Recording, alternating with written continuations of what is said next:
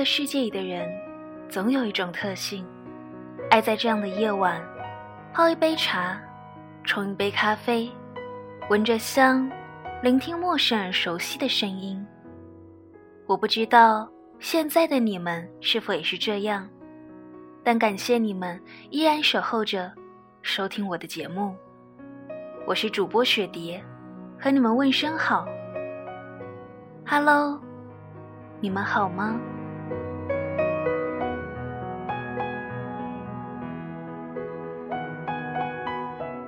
陌上花儿开，让我们在这样的城市高空，在这样的夜晚，相守相携。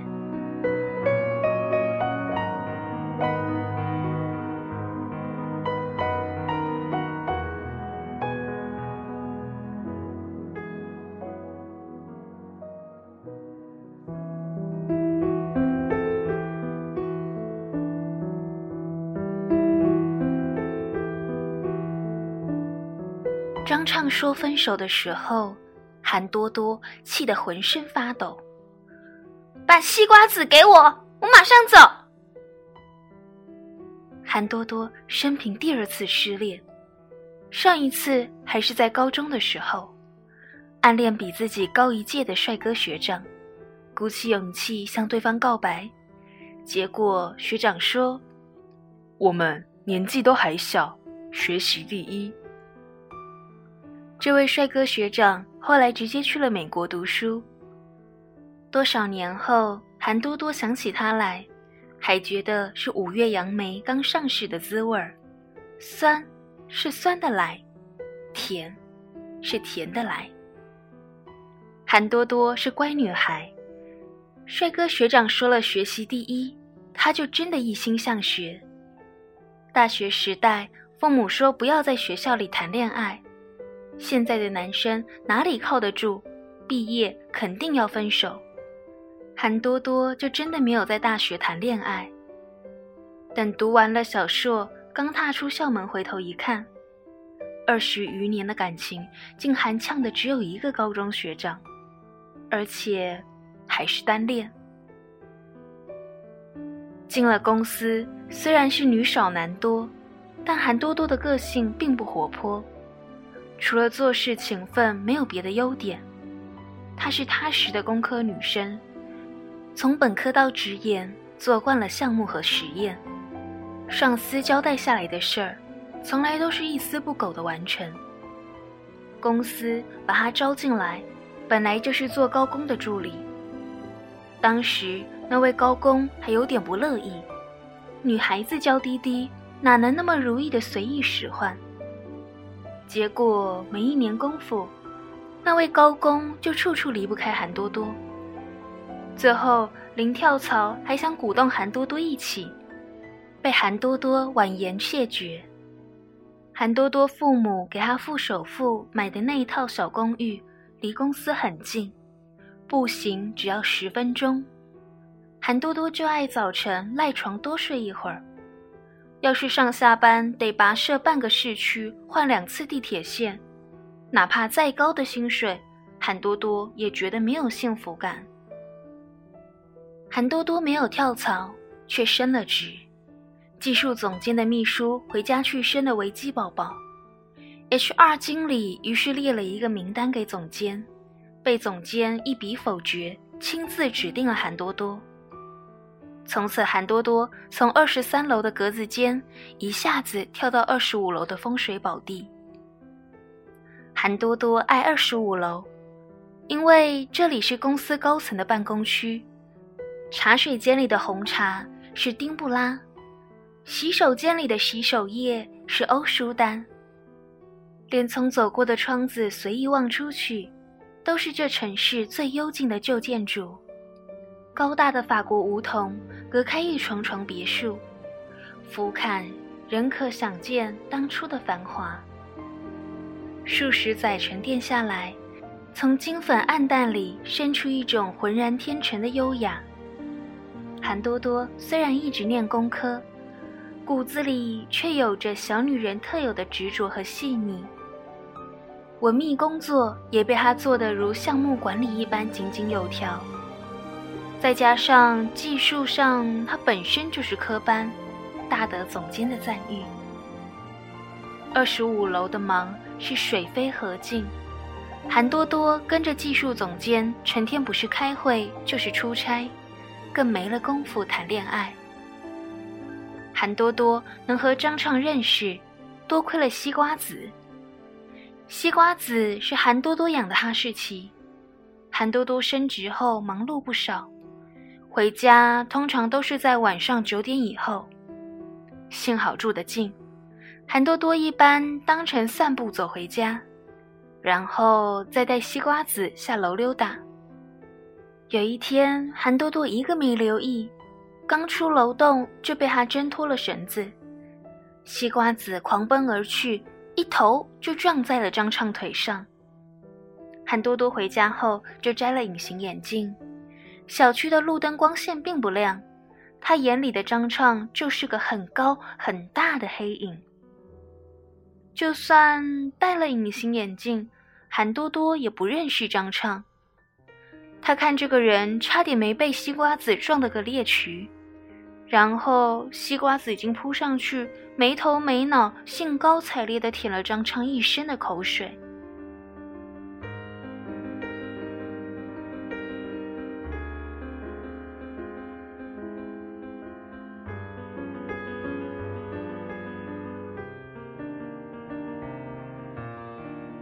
韩多多连声斥喝，也叫不住西瓜子。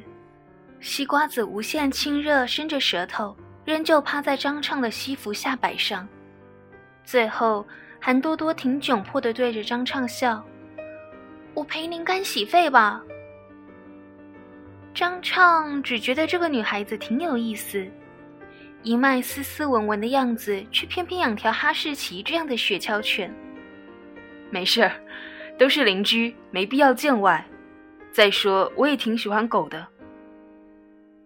张畅是挺喜欢狗的，他自己也养了一条拉布拉多，名字叫东京塔，倒是和韩多多的西瓜子相映成趣。后来韩多多遛狗的时候，又好几次遇见他也在遛狗。西瓜子每次见了他，就亲热的一塌糊涂。他也爱逗弄西瓜子玩，一来二去就挺熟了，闹得韩多多每次见了张畅都不好意思不打招呼。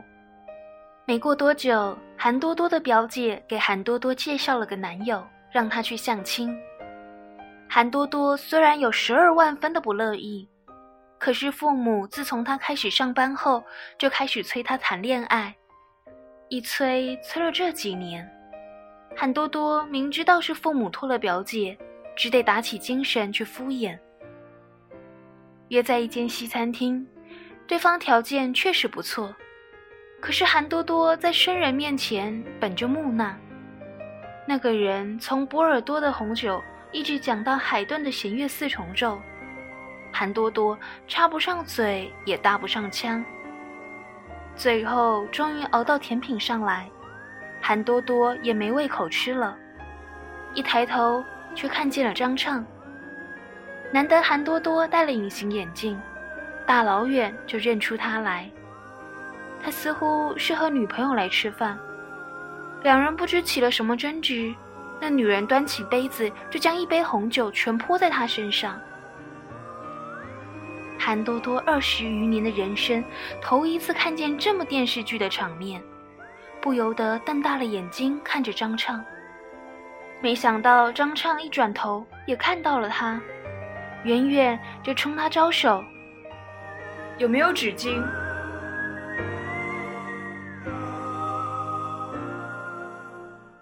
韩多多江湖救急，给他一大叠纸巾，还把自己的手帕也借给了他。相亲自然就没了下文。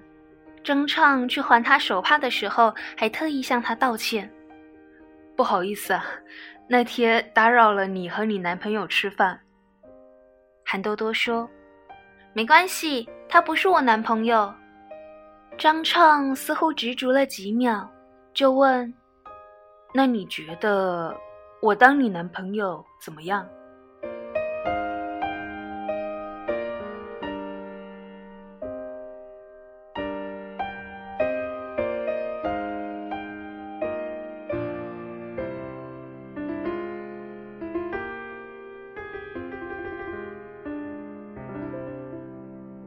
多多很意外，张畅并不是所谓的帅哥，可是人长得高大挺拔，诚心诚意的看待人时，很让人觉得心动。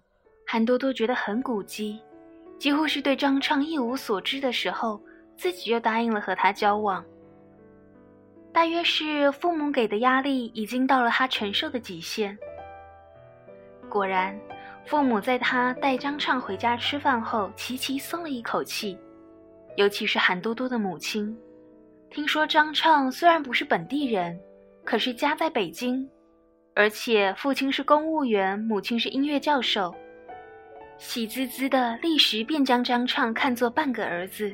再三叮嘱韩多多不要任性，要好好珍惜感情。韩多多对感情其实一点儿也不任性。这个时代相爱太难，能找着个不讨厌的，已经实属不易。他对感情的要求少，张畅觉得他心平气和、不黏不腻，实在是难得的女人。不像前任女友，他一出差就狂打电话。动辄一点小事儿就指责他不爱他，张畅起初还有耐心哄，哄到最后就觉得累了。而韩多多压根儿不需要他哄，他上班、下班、回家遛狗，和单身生活并无多大改变。偶尔他约他，就一起出来吃饭。他如果出差，他很少主动打电话给他。张畅起初觉得很自在。后来就渐渐生了疑惑。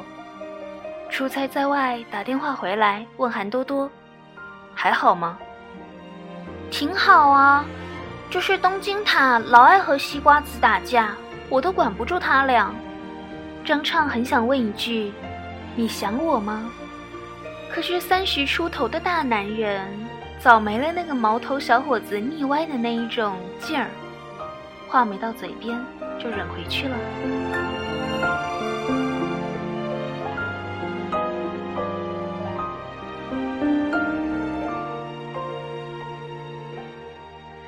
韩多多觉得谈恋爱还是有好处的，比如有时卧室灯管坏了，就省得麻烦物业，张畅在家就替他换了。有时候他出差，也不用把西瓜子送回父母家受虐，可以搁在张畅那儿。两人第一次争执是因为休长假，韩多多哪儿也不想去，就想待在家睡觉。而张畅早就计划好了和驴友一起自驾去甘南。张畅坚持要韩多多与他同行，他的理由是难得放假，两个人当然要一起出去玩。而韩多多听说一路上连洗澡都不能保证，更是兴趣缺缺。最后，张畅带着失望独自驾车上路，而韩多多在家睡到天昏地暗。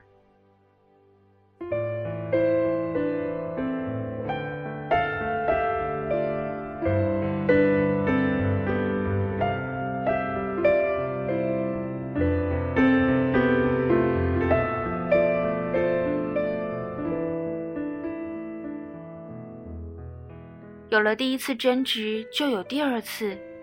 张畅赫然发现自己和韩多多兴趣爱好全都不一样。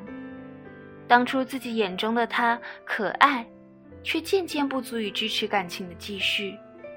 就像东京塔和西瓜子，平常在外面还无所谓，可只要关在一间屋子里就会打架。他失望之余，不免有些心浮气躁。而韩多多待他还是那样子不愠不火，摆在他面前的选择似乎只有一个。等韩多多出差回来，他终于说：“我们性格不合适，还是分手吧。”而韩多多气得脸都红了：“西瓜子给我，我马上就走。”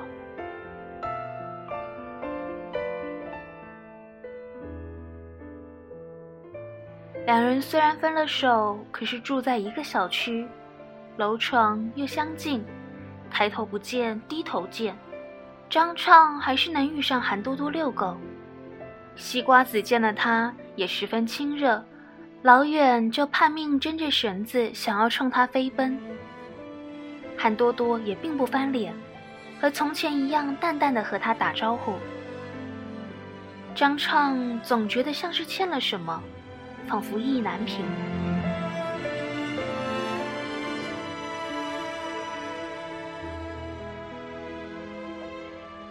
有天半夜，韩多多突然给他打电话，原来西瓜子突然上吐下泻，又发高烧，韩多多急得没了主意。大半夜的，一时抓忙，只能想到他。他穿了衣服下楼开车，送了韩多多抱着西瓜子去看宠物急诊。最后，西瓜子打上了点滴，韩多多才打了个呵欠，头一歪，就靠在长椅上睡着了。张畅看着他的小脑袋瓜一点一点往椅背外斜去，终究不忍心，调整了一下自己的坐姿，他的头最终滑落在他肩上，沉沉睡得很香。西瓜子打完点滴，已经是凌晨三点。韩多多坐在副驾驶上，揉着眼睛向他道谢。他终于忍不住问他。你一个女孩子怎么想起来养这种雪橇犬？韩多多挺不好意思的告诉他实话，我特别懒，什么锻炼都不爱。人家说养小哈吧，小哈特别活泼爱动，遛狗又特别减肥，所以我就养了。他慢慢抚摸着西瓜子的头，语气温柔。起初真是不习惯。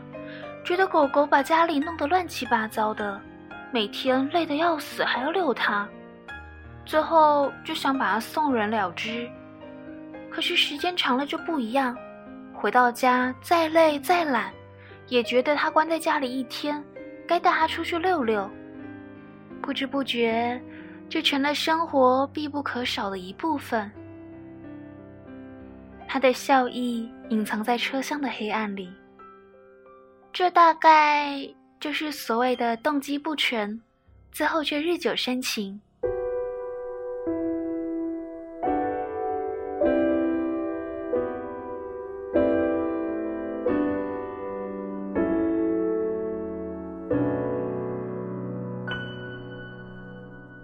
没过几天，早晨张畅要赶早班飞机，匆忙着赶出门。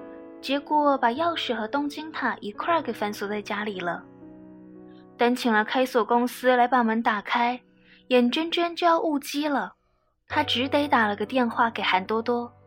好在他刚起床，还没去上班，二话没说就把东京塔带走了。他一出差就是一个礼拜，惦记着西瓜子一直和东京塔合不来，而韩多多工作也挺忙的。照顾两条狗肯定很辛苦，所以每天晚上都打电话给韩多多。韩多多仍旧是那一种心平气和的口气：“没事儿，他们早不打架了，看来是习惯了。”真是麻烦你，这么客气干嘛呢？你忙你的吧。他素来都是这样直截了当，张畅却觉得有种异样的亲切。他拿他并没有当外人，做朋友的时候才蓦地明白过来，他与人相处的方式，就像他平时对待西瓜子，看着接触不多，其实他尽了自己最大的心意。有些风景是远了，觉得好看；有些风景是走近才知道，而有些风景是你离开后。才会发现它的美。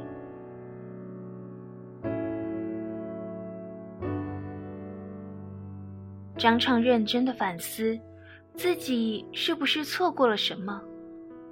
他出差回来后，去韩多多那里接东京塔，两条狗同吃同住，早就好的似伙伴。西瓜子见着他，照例亲热，弄得他一身口水，而东京塔则在一旁摇着尾巴。似乎乐见其成。韩多多蹲在那里抱着东京塔笑，一住几天还真有点舍不得了呢。我每天牵着两条狗，东京塔往西，西瓜子就偏要往东，两个我都拽不住，连物业的保安都笑我。还问我为什么两条狗都取这么奇怪的名字，一个叫东京塔，一个叫西瓜子，真是不搭调。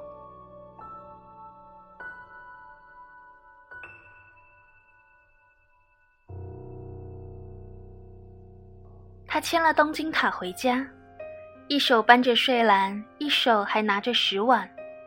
结果腾出手按密码开楼门的时候，东京塔突然一怔，他一下子没拉住，东京塔掉头就跑了。原来是韩多多牵了西瓜子下来，东京塔很无知无畏的直奔西瓜子，和他玩在一处了。韩多多见他站在那里哭笑不得的样子，忍俊不住，他笑起来非常好看，脸颊上有深深的酒窝。张畅觉得奇怪，以前自己怎么没有发现？东京塔和西瓜子在草坪上撒欢，张畅和韩多多等得累了，索性坐到一旁的长椅上。张畅跟韩多多聊了聊出差地的风景特产，而韩多多说了说这些天来东京塔和西瓜子在一起的趣事儿。天色渐渐暗下来。物业里的保安巡逻路过，跟他们打招呼：“韩小姐，你男朋友回来了呀？”韩多多还没来得及答话，张畅已经答：“哎，回来了。”保安走得远了，韩多多这才转过头来看了张畅一眼。张畅说：“我承认我动机不纯。”可是，希望你能再给我个机会。韩多多说：“你不是说我们性格不合适吗？”连西瓜子和东京塔都能日久情深，为什么不试试？